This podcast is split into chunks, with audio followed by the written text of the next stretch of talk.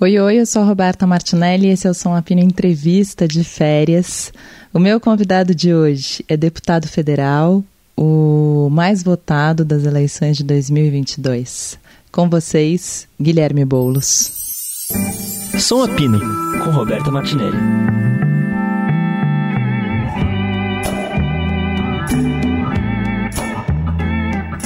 Guilherme Boulos, você sabe, eu tava vindo pra cá e eu fiquei pensando, gente, será que eu tô preparada?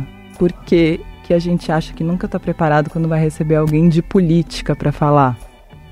Tem não. isso, não tem? Eu fiquei falando, acho que eu não tô preparada, eu preciso estudar mais. O que, que eu preciso estudar? Sabe? Eu ficava achando que não tava. Não, preciso ver mais uma coisa dele, então vou assistir mais umas coisas que ele falou. Eu achei que eu nunca ia ficar preparada. Eu tive o mesmo sentimento quando a Marina me falou que era um programa de música. É. Eu pensei, puta merda, será que eu tô preparado? É assim. Meu, mas é louco, porque política a gente faz toda hora, e música também a gente escuta meio toda hora. Mas eu falei, eu não vou estar tá preparada. E se ele falar alguma coisa que eu não sei? E se acontecer isso? É, não, eu, enfim. Mas o, o encontro da política com a música é sempre um bom encontro. É isso. Né, a gente tem visto bastante bons encontros, na verdade, né? Porque teve. Já tiveram maus encontros, eu acho, de política com música também. Ah, claro. Muitos.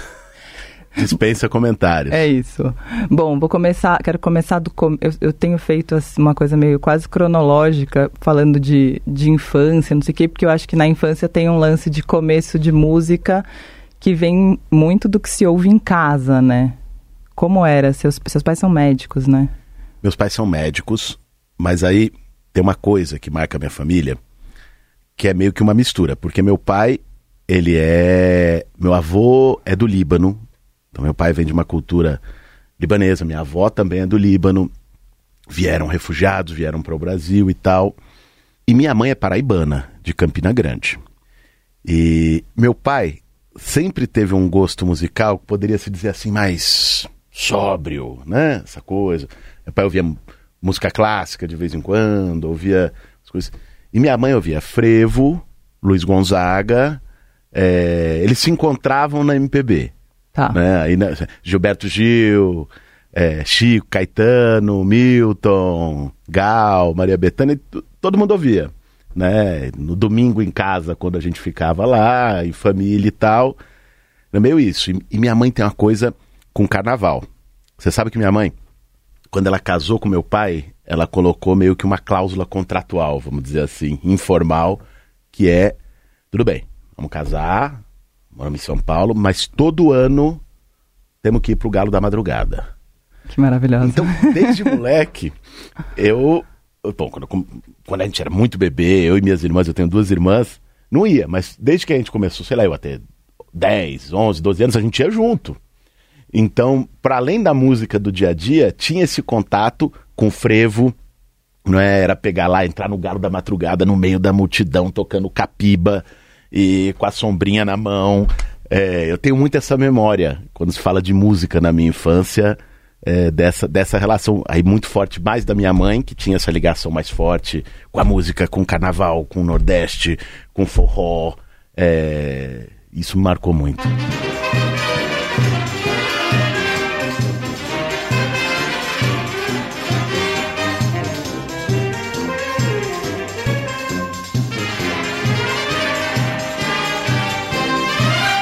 Enquanto eu choro, tu vives sorrindo.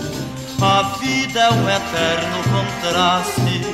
Eu choro porque te perdi, sorris talvez porque me deixaste.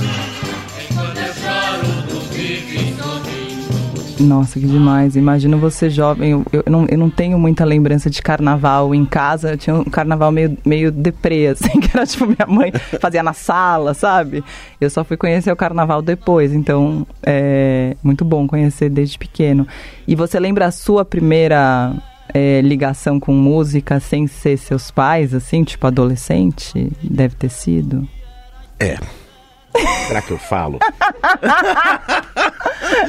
Qual eu foi? Tive, eu tive uma fase assim. Uh. Adolescente tem muitas fases, né?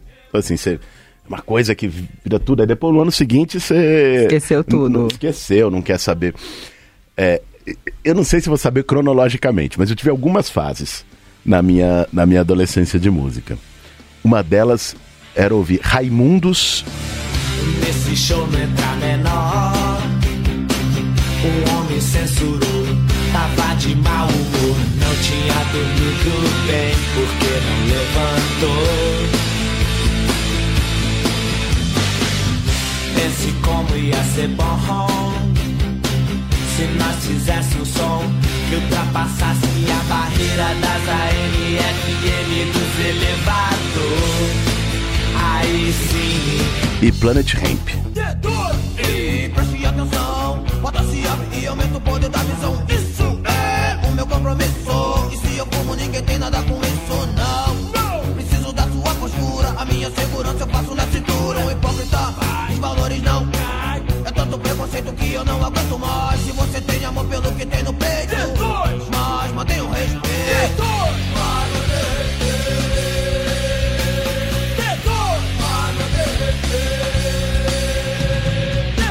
Tinha muito essa fase. Nossa. Olha isso aqui, tá vendo? Eu tenho uma cicatriz no olho É, dos, dos socos no show. do Planet Ramp.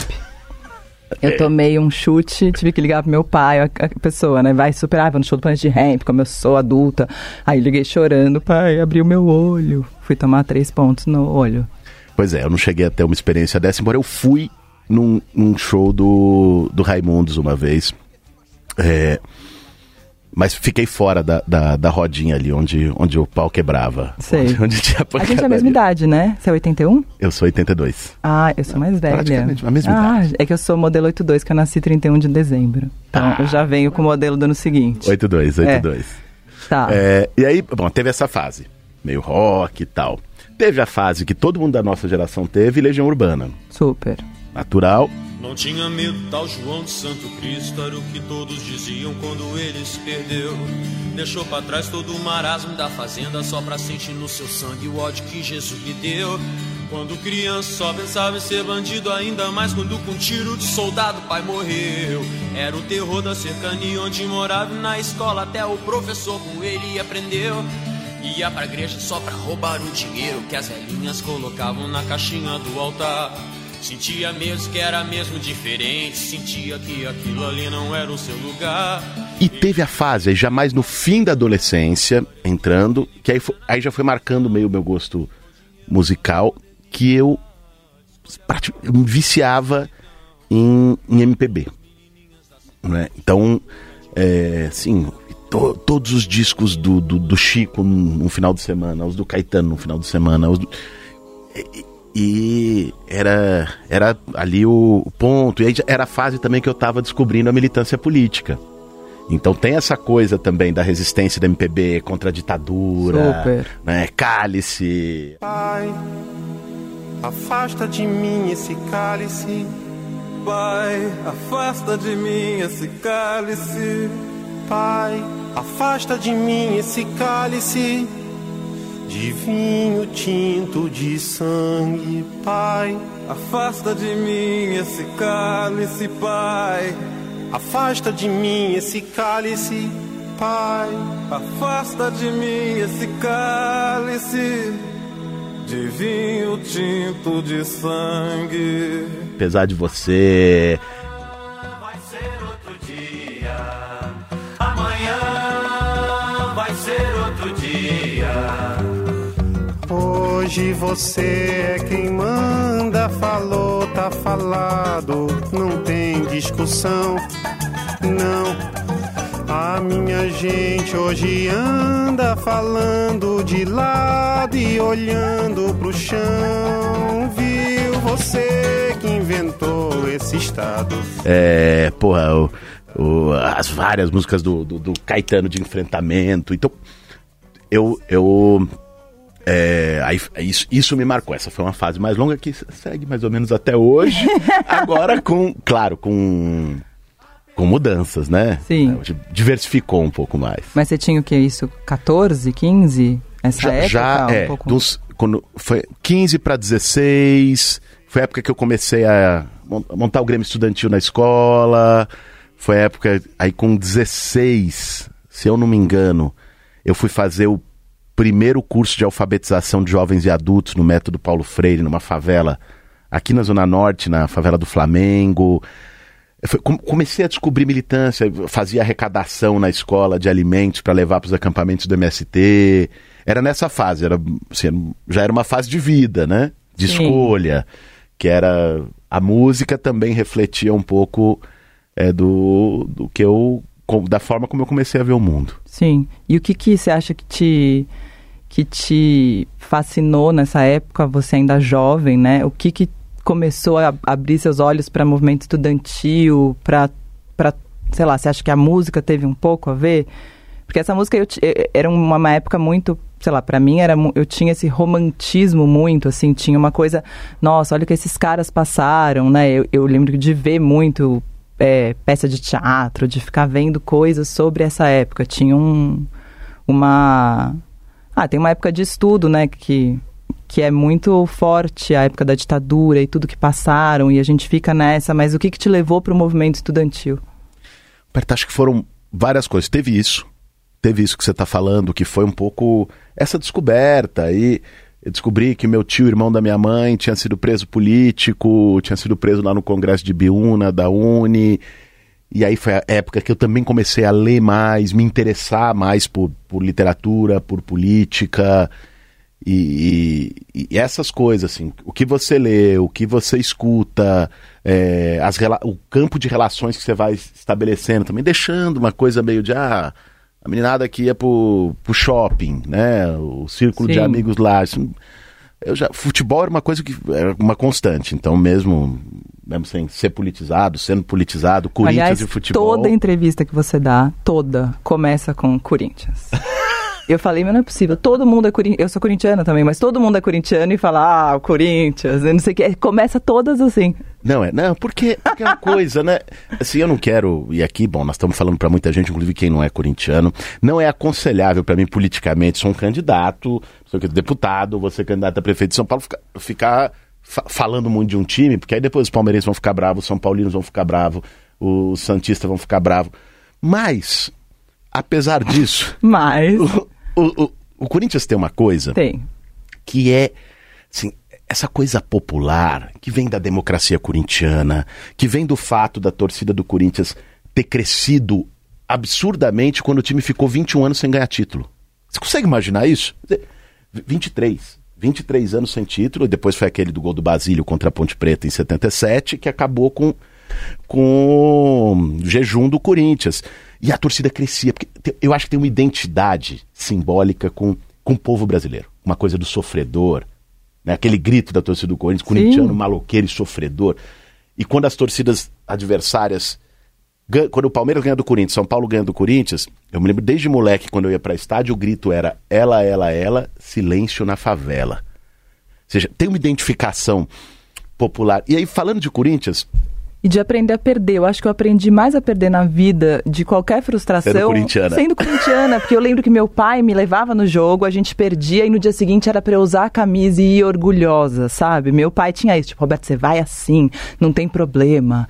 E eu ia assim, mas tipo, com o meu sofrimento, eu tô carregando esse sofrimento, mas é o meu time. É isso. E, e era meio o lema da democracia corintiana: ganhar ou perder, mas sempre com democracia. É, o, o corintiano é, ensina a perder. Mas você tinha falado, pô, mas o que mais que me levou à militância? Tem a ver com, com futebol. Sim, um- uma das coisas que eu ia. é, desde muito moleque, primeira vez que eu fui pro estádio foi com seis anos de idade. Eu me lembro como se fosse hoje, nessas memórias ficam. Foi um Corinthians e Santos no Morumbi. O Corinthians ganhou de 3 a 2 é, e meu pai, meu pai corintiano também me levava. E tinha uma coisa também que era meu espaço de convivência com meu pai. Meu pai trabalhava igual louco, fazia plantão, minha, minha mãe também. Então, pô, qual era o espaço para eu poder estar junto?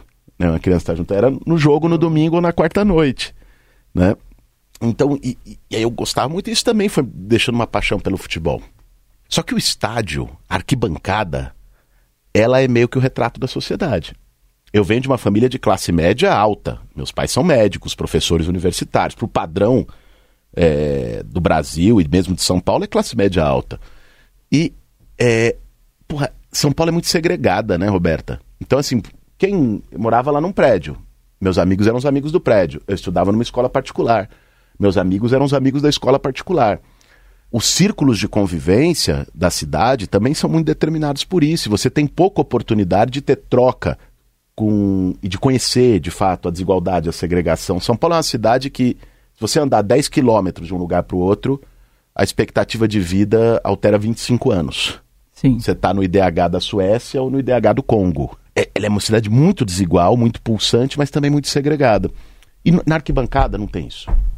É a numerada lá, mas na arquibancada, mundo é igual. Tá lá o, o branco, tá lá o negro, tá lá o favelado, tá lá outra pessoa é, que, que é mais remediada.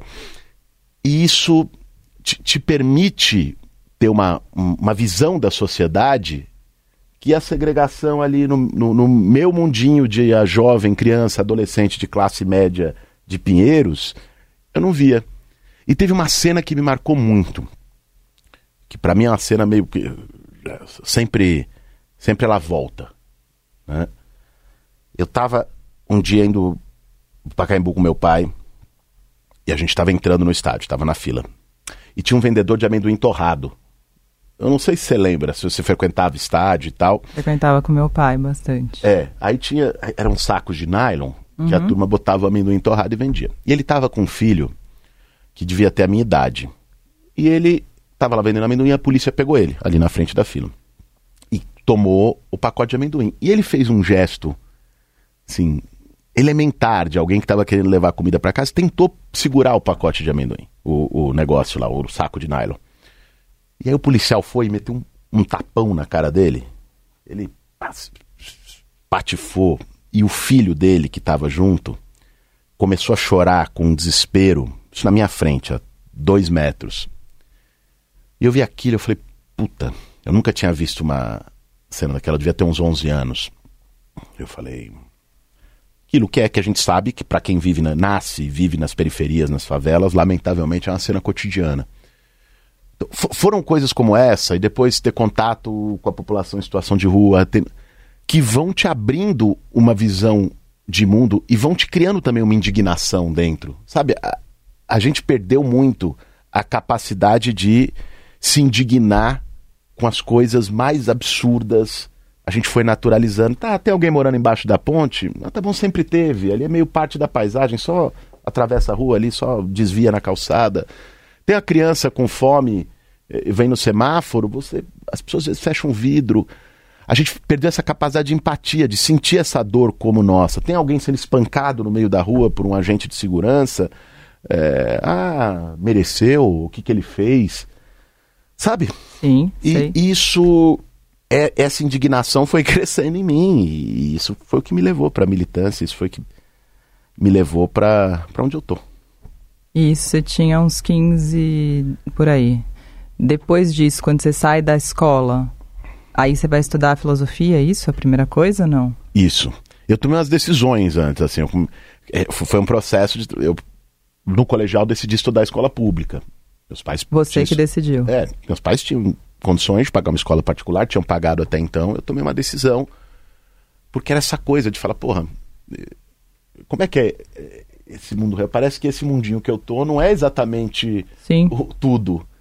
E, e fui, fui estudar escola pública, depois, antes mesmo de entrar. Ah, não, foi no ano que eu entrei na faculdade, na filosofia, eu fui morar numa ocupação do MTST em Osasco. E aí, pra mim, foi uma virada, né? Porque aí a militância passou a ser a vida. O modo de vida tá lá. é, Militância pode ser um momento, um tempo que você dedica para algo que você acredita, e isso, e isso já é extremamente valioso numa sociedade tão indiferente como a nossa. Mas ela também pode tomar a sua vida por inteiro, e foi o que aconteceu comigo. E isso é louco, né? Porque muitas vezes até falam isso pra usar como crítica, às vezes, né? A você, tipo, ah, mas ele é de uma classe, ele tem, ele é privilegiado e não sei o quê. E você é privilegiado, você sabe disso, eu sou privilegiada, mas. E você teve escolhas, né? Isso, você fala, eu escolhi, mas você realmente escolheu, né? Porque eu acho que a, gen- a gente, é, tendo escolhas, né? Que é o maior dos privilégios que a gente tem, é, você foi e vou estudar em escola pública, vou sacar aqui, vou ali, vou. vou você, foi, né? Não, é muito isso. Você sabe que. E, as- e às vezes as pessoas veem isso com uma desconfiança, né? O que, que tem por trás? Que quer? Né? Um dia. É, é uma espécie de uma criminalização da solidariedade, sabe? É, é, mas você não é sem teto. Bem. é, agora, você não precisa não ter casa para você Lutar sentir a dor casa. e lutar as pessoas que não têm um teto para morar. Você não precisa não ter o que comer para você, porra, lutar contra a fome. Dizer, o Betinho tinha o que comer e foi uma das pessoas que teve um papel chave na luta contra a fome no Brasil. Sim. É, esse aqui é a questão. A gente foi sendo formado, a nossa geração foi formada, Roberta, numa lógica muito individualista.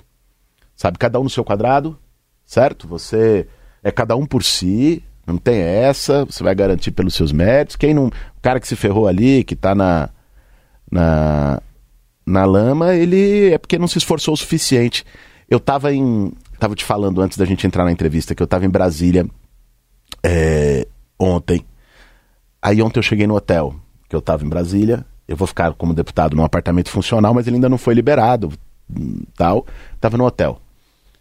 Aí o atendente do hotel ele viu no sistema que eu ia chegar. Aí ele chegou, me recebeu, é, falou: Posso tomar a liberdade de falar um minutinho com você? Eu falei: Claro. Rafael, o nome dele. E ele falou: Olha, é, se tiver cinco minutos, queria te falar um pouco da minha vida, porque a minha vida é a prova de que a meritocracia é uma mentira. É, e ele falou isso ontem pra mim e começou a contar a vida dele. Cara, eu ferrei, sabe, perdeu família, saiu de um outro estado pra ir pro Distrito Federal com 600 reais no bolso, conseguiu se formar, se formou em três faculdades. O cara tem três graduações, tá trabalhando na recepção do hotel porque não conseguiu uma oportunidade, mesmo tendo três graduações, mesmo tendo enfrentado as piores condições para conseguir essas graduações. Trabalha de noite no hotel, depois dorme pouco, vai estudar, vai trabalhar num outro emprego. E, e me entregou o currículo dele para eu tentar. E eu, eu falei, cara, eu vou tentar te ajudar. Né? Mas essa frase dele ficou batendo para mim, né? A minha história é a prova de que a meritocracia não existe. Quantas histórias são provas de que a meritocracia nesse sentido não existe? É lógico que as pessoas têm os seus méritos, quando, porque às vezes as, isso é Sim, mas não interpretado tem da- nada que tem mais prova do que isso. não- é isso. Pô, assim, a meritocracia brasileira é uma corrida de 100 metros que alguns começam 90 metros na frente. É isso. Aí você vai dizer, não, quem, não quem, quem chegou em segundo é porque não mereceu. Não dá, né? Não dá. Não dá. Bom, e aí essa época você ouvia música quando você foi pra lá? Eu fui, eu levei pro, É. pro- quando eu fui morar no acampamento no, em Osasco, era um barraco de lona, mas com uma estruturazinha de madeira. Eu levei uma cama, é, uma mesa de trabalho, de estudo, alguns livros, que eu estava na faculdade, tipo, chegava ia estudar, né? É, e, bom, minhas coisas, um armáriozinho e uma vitrola. Eu tinha uma vitrola é, que depois quebrou. E alguns discos com essa, com essa vitrola. Aí o meu gosto musical já estava mais diversificado. E diversificou mais pro samba. Né? Foi muito pra samba, é, pagode.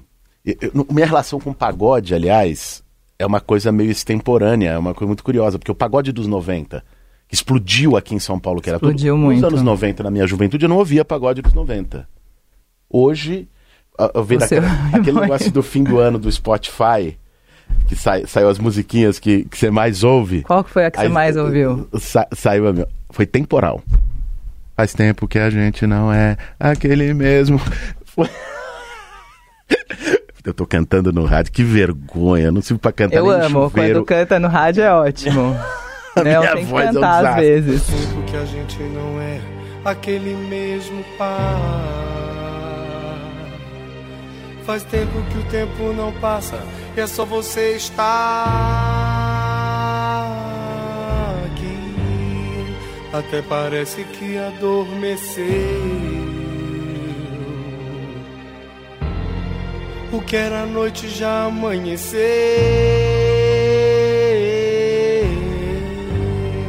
Mas, pô, é, e, e aí eu construí essa relação mais recente. Zeca Pagodinho foi o artista que eu mais ouvi no negocinho do Spotify do, do ano passado. Eu já passei por quase tudo nessa vida. Em matéria de guarida, espero ainda a minha vez. Confesso que sou de origem pobre, mas meu coração é nobre. Foi assim que Deus me fez. E deixa a vida me levar. Deixa a vida me levar.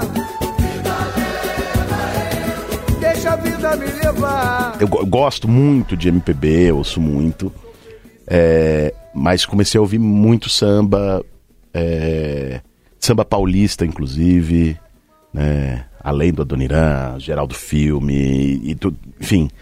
É, e e é, enfim, hoje, hoje é o que eu ouço mais. Aí depois passei a ouvir rap também, né? Incrível, né? Racionais, Dexter. Foi- foi diversificando um pouco mais. E aí você se formou em filosofia em... com 22 anos já, rapidinho assim? me formei em filosofia, eu tinha acho que 23. Me formei com, com 23. Eu entrei na Super faculdade novo. com 18 17 ou 18, não me lembro bem. Aí me formei com 23.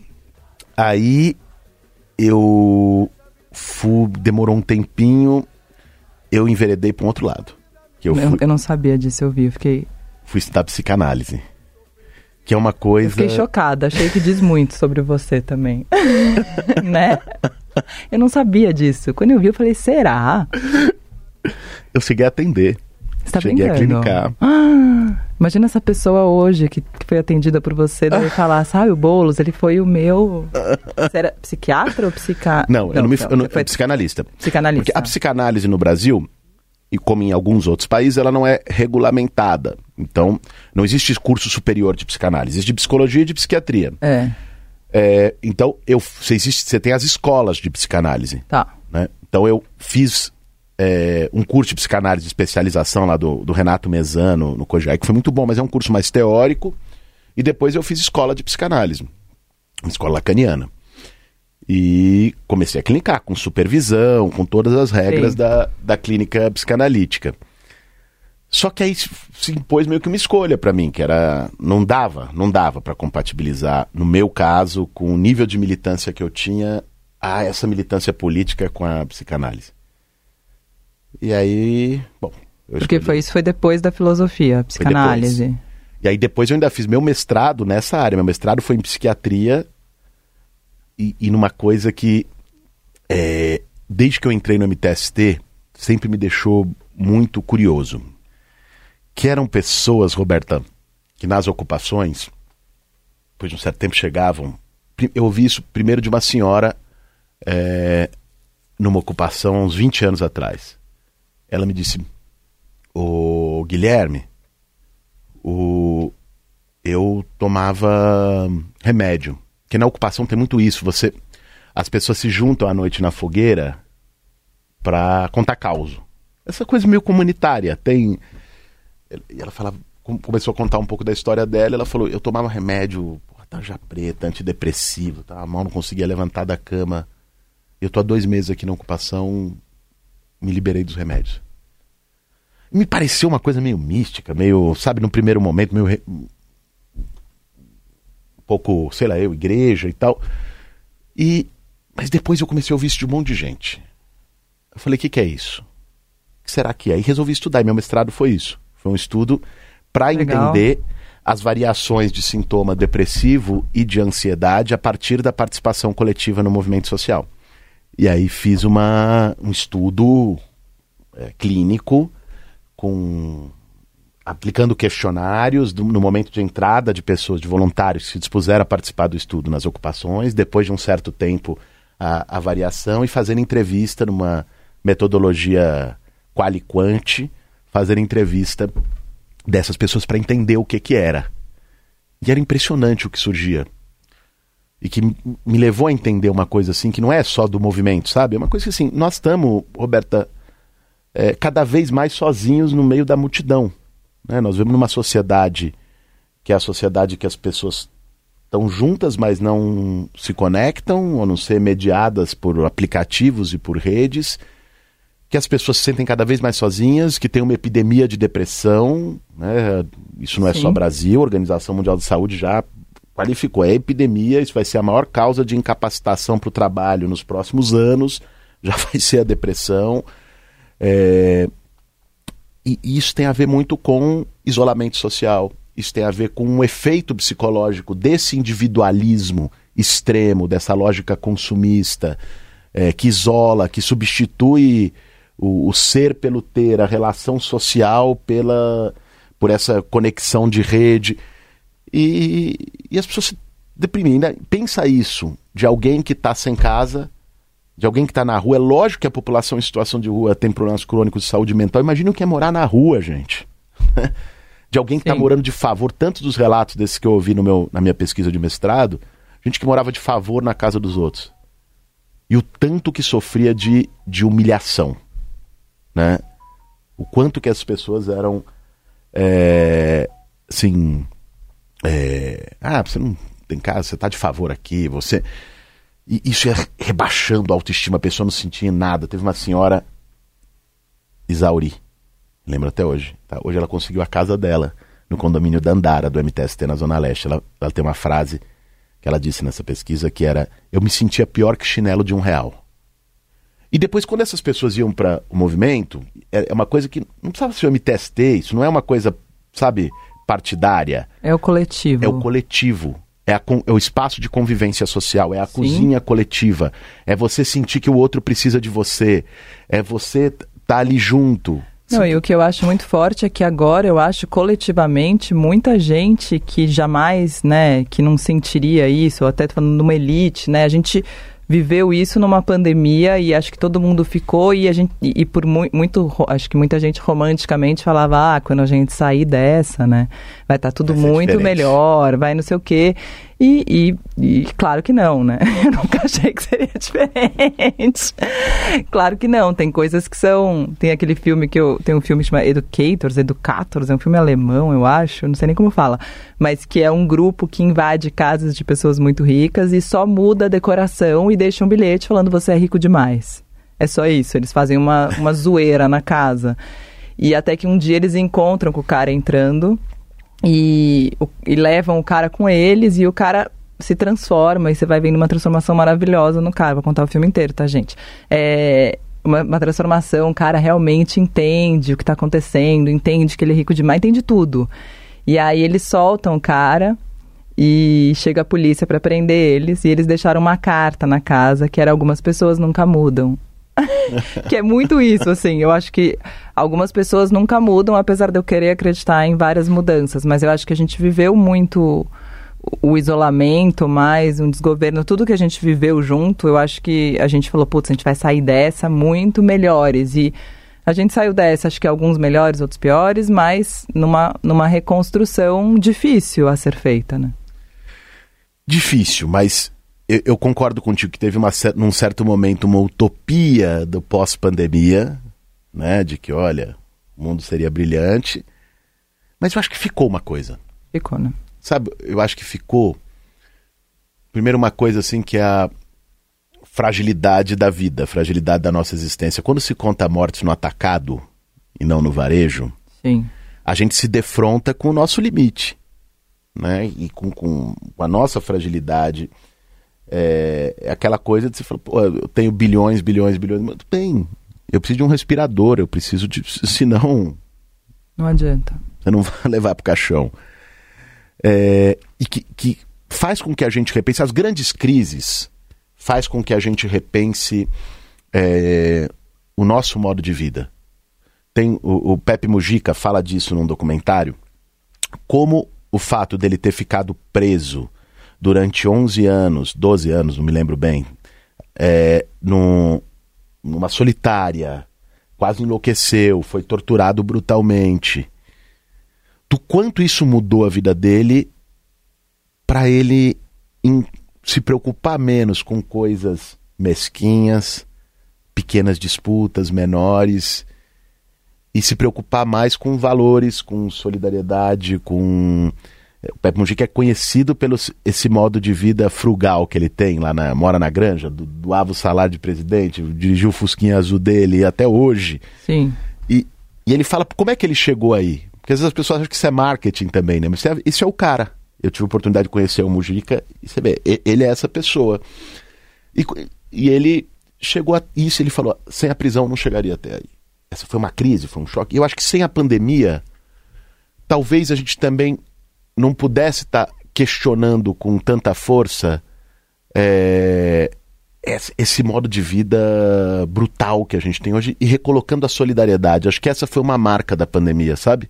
Porra, as pessoas saíram se arriscando muitas vezes para distribuir cesta básica, o movimento social que fez as cozinhas solidárias, para ir, assim, é, várias coisas que aconteceram e que apontaram para um outro modo Verdade. de vida, para um outro modelo de sociedade. Eu acho que isso ficou. Não integralmente, mas eu acho que isso, isso ficou como uma, um legado. Sim, sim. E voltando na sua linha do tempo, é... aí você entra no PSOL quando? Eu entro no PSOL no começo de 2018. Nossa, foi muito rápido, né? Da, daí para ser candidato já é muito rápido. É, não, eu, eu entrei no PSOL. Para isso. É, não, foi, foi o seguinte, foi num, num, num acordo com o partido. Tá é, eu tinha um pé atrás com militância partidária. Eu militava já há 15 anos no MTST, no movimento social, e a gente tinha no movimento uma coisa meio até que era um pouco antipolítica, antipartidária, de achar que não resolvia pela eleição, pelo partido, de que o importante era fazer a luta social, o que eu continuo achando que a luta social é fundamental. Mas a gente também foi vendo, com tudo que foi acontecendo no Brasil também nesses anos, que era preciso fazer uma disputa de agenda do país, e essa disputa se dá pela política institucional se dá pelos caminhos democráticos do, das eleições e tal. E, e aí o, o PSOL, num diálogo, a gente conhecia, o partido que a gente mais se identificava enquanto movimento, falou, pô, vamos construir uma candidatura do movimento social. Surgiu essa ideia. E aí fui eu, como candidato a presidente, a Sônia Guajajara, hoje nossa ministra dos povos indígenas, maior orgulho do, da trajetória da Soninha, como vice. vice. A gente fez essa chapa juntos. E aí foi, foi um acordo. A Sônia também não era filiada, filiou também um pouco antes e tal. Foi um acordo para ser uma chapa que representasse dois grandes movimentos sociais. E aí depois é, eu vi. Dizer, nenhum lugar na vida é perfeito, né? Até em casa a gente tem briga, no partido também. Mas eu vi que o pessoal era o espaço que eu acho que tinha uma maior potência para poder construir o projeto que eu defendo, que eu acredito, que o nosso time também que atuava no movimento há muito tempo acredita. E aí começamos a fazer também uma construção partidária. E aí depois dessa, dessa candidatura você falou, não, agora eu vou, vou que vou, vamos jogar nessa. É, aí nós falamos, pô, assim, tem, tem coisas que você não, não dá para você retroceder. Sabe? É que é um caminho meio diferente, porque a, a política tradicional, os políticos tradicionais veem uma eleição e a política como uma escada certo? Para você galgar espaços de poder Sim. e às vezes enriquecer. Sim. Ampliar os seus privilégios. Para mim, eu fico até meio assim de falar para mim, porque não, nunca foi uma coisa individual, sabe? Sempre foi uma coisa de coletivo, de grupo. Foi assim que eu aprendi a, a pensar política, a fazer política no movimento. Mas, assim, sempre foi sobre um projeto de mudança da sociedade. Para quê? Por que, que a gente decidiu entrar na política? Por que, que eu virei candidato a presidente, depois candidato a pre prefeito, depois deputado federal? Falei, porque nós precisamos ter essa caneta para fazer aquilo que a gente acredita. Porque se a gente não tiver a caneta, tudo bem, nós vamos também fazer política. Fazer movimento social é fazer política. Fazer luta de rua é fazer política. Mas a gente percebeu que tem um teto, tem um limite. Então, para o projeto de combater a desigualdade, de lutar por justiça social, de lutar por aprofundamento da democracia, era preciso fazer essa disputa. E, e aí foi. E aí foi. E aí, bom, teve depois a candidatura à Prefeitura de São Paulo. Foi uma experiência eh, muito, muito legal, muito potente, mesmo num momento difícil, que era de pandemia, né? Sim. A gente, pô, a gente fazer campanha numa pandemia. Campanha é você abraçar as pessoas, você conversar com as pessoas, é o corpo a corpo, é o pé no barro. Uma pandemia. Eu ficava querendo eu subir lembro, pelas você pegou Covid, não pegou? Né? Bem na... Covid no cê... final. É, eu lembro disso. Lembro muito disso, de que você não foi votar, eu acho, não foi isso? Votar no segundo turno. Imagina se eu perdesse por um voto. Sua própria culpa ainda. Nossa, sim. E aí depois, aí quando veio essa campanha, que eu acho que foi super importante, que você foi o mais votado, e acho, você, a gente falou de rede social, né? E eu acho que você foi o mais votado e, e, você entendeu muito também, você e equipe tudo, mas entendeu muito as redes sociais também, né? Eu acho que você soube jogar coletivamente nesse instrumento tão individual. É isso. A gente percebeu, em 2018 a gente tomou um pau, saiu moído da eleição. Mas o Brasil saiu moído da eleição. Sim. Bolsonaro ganhou e ganhou. Não, foi horrível. Tendo, não tendo tempo de TV, ganhou com a rede social. Sim. E com WhatsApp. E lógico, muita grana. Os disparos de zap, Claro. todos aqueles esquemas, a tecnologia de rede que vem do Steve Bannon. Bom, sabemos. Mas a extrema-direita se apropriou da rede social antes da esquerda, dessas tecnologias de rede. Super. E a gente falou, porra, mas isso não é deles. Isso é uma ferramenta, eles souberam usar. Nós saímos da, da eleição de 2018 com essa- pensando isso. E foi isso que deu a nossa campanha de 20. Você falou, tá bom, então como que a gente saber usar? Ah, tudo bem. Fica lá, é, o mi- é meio que uma ironia e não sei o quê. Então vamos ironizar. As pessoas dizem que eu invado casa dos outros, né? E- e- e- esse vai ser o ataque a nós, tá bom. Então vamos criar um programa Bolos invadindo sua casa. Eu ia lá batendo na porta das pessoas e tal, e não sei o quê. Vamos é, brincar o café com bolos, a gente fazer um, um negócio também de desmentido ali de fake news ali. E a coisa, ah, disseram que eu moro no Morumbi, né? Que eu tô, tenho uma mansão escondida, que o Celtinha é, é só perfumaria para fazer marketing político. Então vamos lá, deixa eu pegar aqui meu. Andar aqui na minha casa com, com o celular filmando, mostrando para as pessoas essa coisa de se apropriar da comunicação direta, da ironia, de não sei, porque a esquerda sempre teve essa coisa de ser muito sisuda, né? Sim. Muito sisuda, muito briguenta, muito não sei o quê. Muito intelectual, né? Muito, é muito difícil conversar, eu não eu vou- não, posso falar sobre isso. Vou rebaixar esse debate. Debate é, tem que ser com os conceitos que, de que só quem leu uma estante inteira de livro pode falar. Não dá, né? Assim, se você quer dialogar com o conjunto da sociedade, não é do jeito que você quer.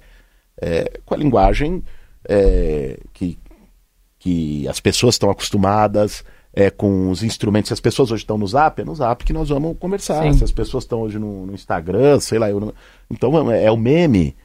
É, lógico que eu acho que o meme reduz o debate. Lógico que o meme reduz o debate. Mas se eu, se eu boto um meme ou boto um texto de três páginas, o que, É que o vai. meme. Às vezes é, assim, é mais você botar. Um, um- eu me lembro no segundo turno, o Bruno Covas começou dizendo que eu era radical. Radical, radical. Teve um meme do Felipe Neto. Ele criou que era bolos radical comigo num skate, assim, numa rampa. Você pegava e tirava o argumento do adversário com uma imagem. Sim, Então, a gente foi aprendendo a jogar com isso, né, na rede também. muito. E você saiu, eu acho que você saiu dessa eleição como um grande nome, né? Acho que um grande nome e um grande esperança de futuro para a esquerda, né? Dessa, dessa de 22 agora. Acho que você sai muito aquela entrevista que você deu logo depois no Roda Viva e tudo que, a- que aconteceu ali, eu falei, nossa, não tô acreditando que isso está acontecendo, é um sonho realizando ali na frente, mas você percebeu isso, né? Acho que teve uma mudança de tudo, assim, de gente te conhecendo, de gente falando de você. Teve uma coisa muito legal. Tipo, você entrou no game, parece. É, foi meio também, pô, porque eu tinha disputado duas eleições, perdido as duas. Aí você começa a ficar com fama Ah, de é. pé frio, né? Como De é azar. ganhar, né? Eu falei, pô, não- dá pra ganhar uma, não. Aí, pô, a gente ganhar com mais de um milhão de votos, ficando na frente de Bananinha, Zambelli, de desses aquilo. bolsonaristas. Isso foi meio que um- uma desforra, sabe? O sentimento de ah, tirar esse peso aqui do ombro. Foi, foi, foi legal, foi forte isso, foi. E acho que muita gente se envolveu, né? Também nessa nessa, nessa expectativa, nessa ideia. Tinha, tinha muita coisa em jogo. É exatamente isso, porque não era um projeto individual. Ah, não era o, o Boulos sendo ali mais votado, vai estar lá na Câmara. Era uma coisa do que o país estava passando, cara. O que, que o Brasil viveu nesses quatro anos e o que, e que tipo de resposta que a gente tinha que dar para isso. A gente ia pro, pro ódio, pro medo, a gente ia pra esperança, para tentar pensar futuro, para tentar pensar um outro ciclo, para ter uma visão mais arejada de mundo. Sim. A gente ia insistir. Então, era- tinha muito isso em jogo. E na eleição presidencial, lógico, também com, Uma loucura aquilo. com Lula e o que, que foi aquilo, apertado e tal. Mas É, eu acho que agora, como deputado, é, esse ano vai ser, para mim, muito desafiador, porque é, eu trabalhei a vida toda, e aqui não digo profissionalmente, meu trabalho profissional é de professor, né, dando aula e tal, mas na minha militância na política, é, na, digamos, na oposição, né, confrontando, né, reivindicando. Bom, agora nós vamos estar tá lá e nós temos que ter realização. Nós temos que apresentar projetos de lei, nós temos que relatar medidas, nós temos que tentar ali no, no meio daquele, daquela selva que é o Congresso Nacional, né, com um centrão, com 300 deputados, com um monte de interesse, de máfia, né, no meio, com os bolsonaristas raivosos lá, é, a gente ter a habilidade política para transitar ali e não só ficar marcando posição, ficar gritando na tribuna. Tá bom, legal, dá um bom vídeo na rede social, mas não, não é isso que, que a gente precisa. Sim. Nós precisamos de, de realização, nós precisamos chegar lá e aprovar projeto, nós precisamos fazer com que as leis sejam mais democráticas, com que as leis garantam mais direitos, sirvam mais ao povo. Então, para mim vai ser muito desafiador e eu estou muito animado com esse desafio. Nossa. É, teve alguma música que você ouviu quando você ganhou a eleição? tipo, para comemorar? É... Sem ser a Tá Na Hora do Jair, que eu acho que o Brasil inteiro o Brasil ouviu. Inteiro. tem, tem uma que eu ouvi muito, assim, né, nos momentos da vitória para comemorar, que era Chá de Pilares, né? Erga essa cabeça, mete o puta de novo. Tô cantando no. Canta, é, canta, canta. É, Demais. Boa. Vou colocar essa para encerrar. Boa, boa. Obrigada. É... Obrigada por tudo e... e, vai que vai, que a gente precisa muito de você. Esse ano vai ser puxado para você, mas pra gente é um alívio. Não, vai dar certo. Eu tenho muita confiança. Acho que o pior já passou. Agora é tentar reconstruir. Não vai ser fácil também, mas eu, eu acho que tá, tá se abrindo assim. Nós vamos ter um processo de transição, nós vamos ter um momento meio embasbacado, mas eu acho que vai. Eu, eu confio muito, eu acredito muito, é isso que me move, que vai ter um, um horizonte diferente logo ali. Nossa, eu acredito muito. Depois que a gente fez o que fez em 2022, e digo a gente, muita gente fez, é. Nossa, a gente vai conseguir tudo agora. Vamos que vamos. Obrigado, viu, Roberto? Obrigada eu. Beijão. Pega essa cabeça, mete o pé e vai na fé. Manda essa tristeza embora. Manda essa tristeza embora.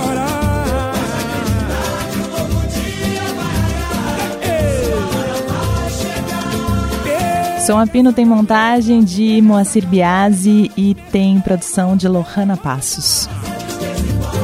Manda essa tristeza embora.